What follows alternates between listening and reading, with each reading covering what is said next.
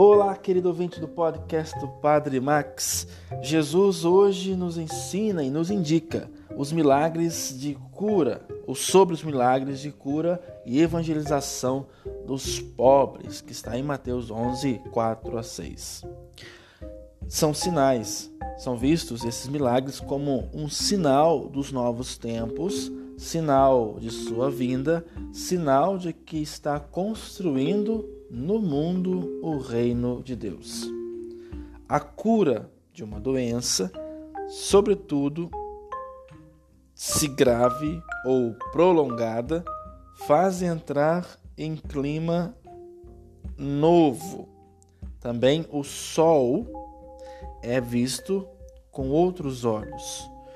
Hoje, porém, onde estão esses sinais?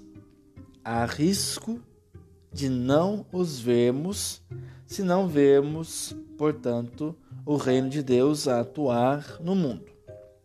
São as curas do espírito, as transformações de vida, as passagens da incredulidade a uma fé mais adulta e responsável.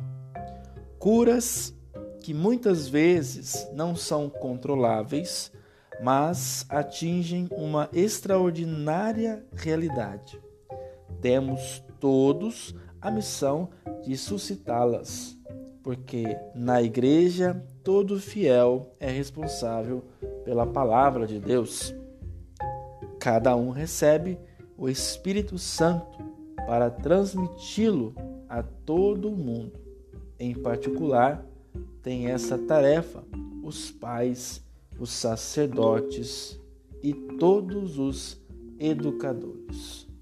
Mateus 9, 18, 26 diz: Minha filha acaba de morrer, mas vem, impõe tua mão sobre ela e ela viverá.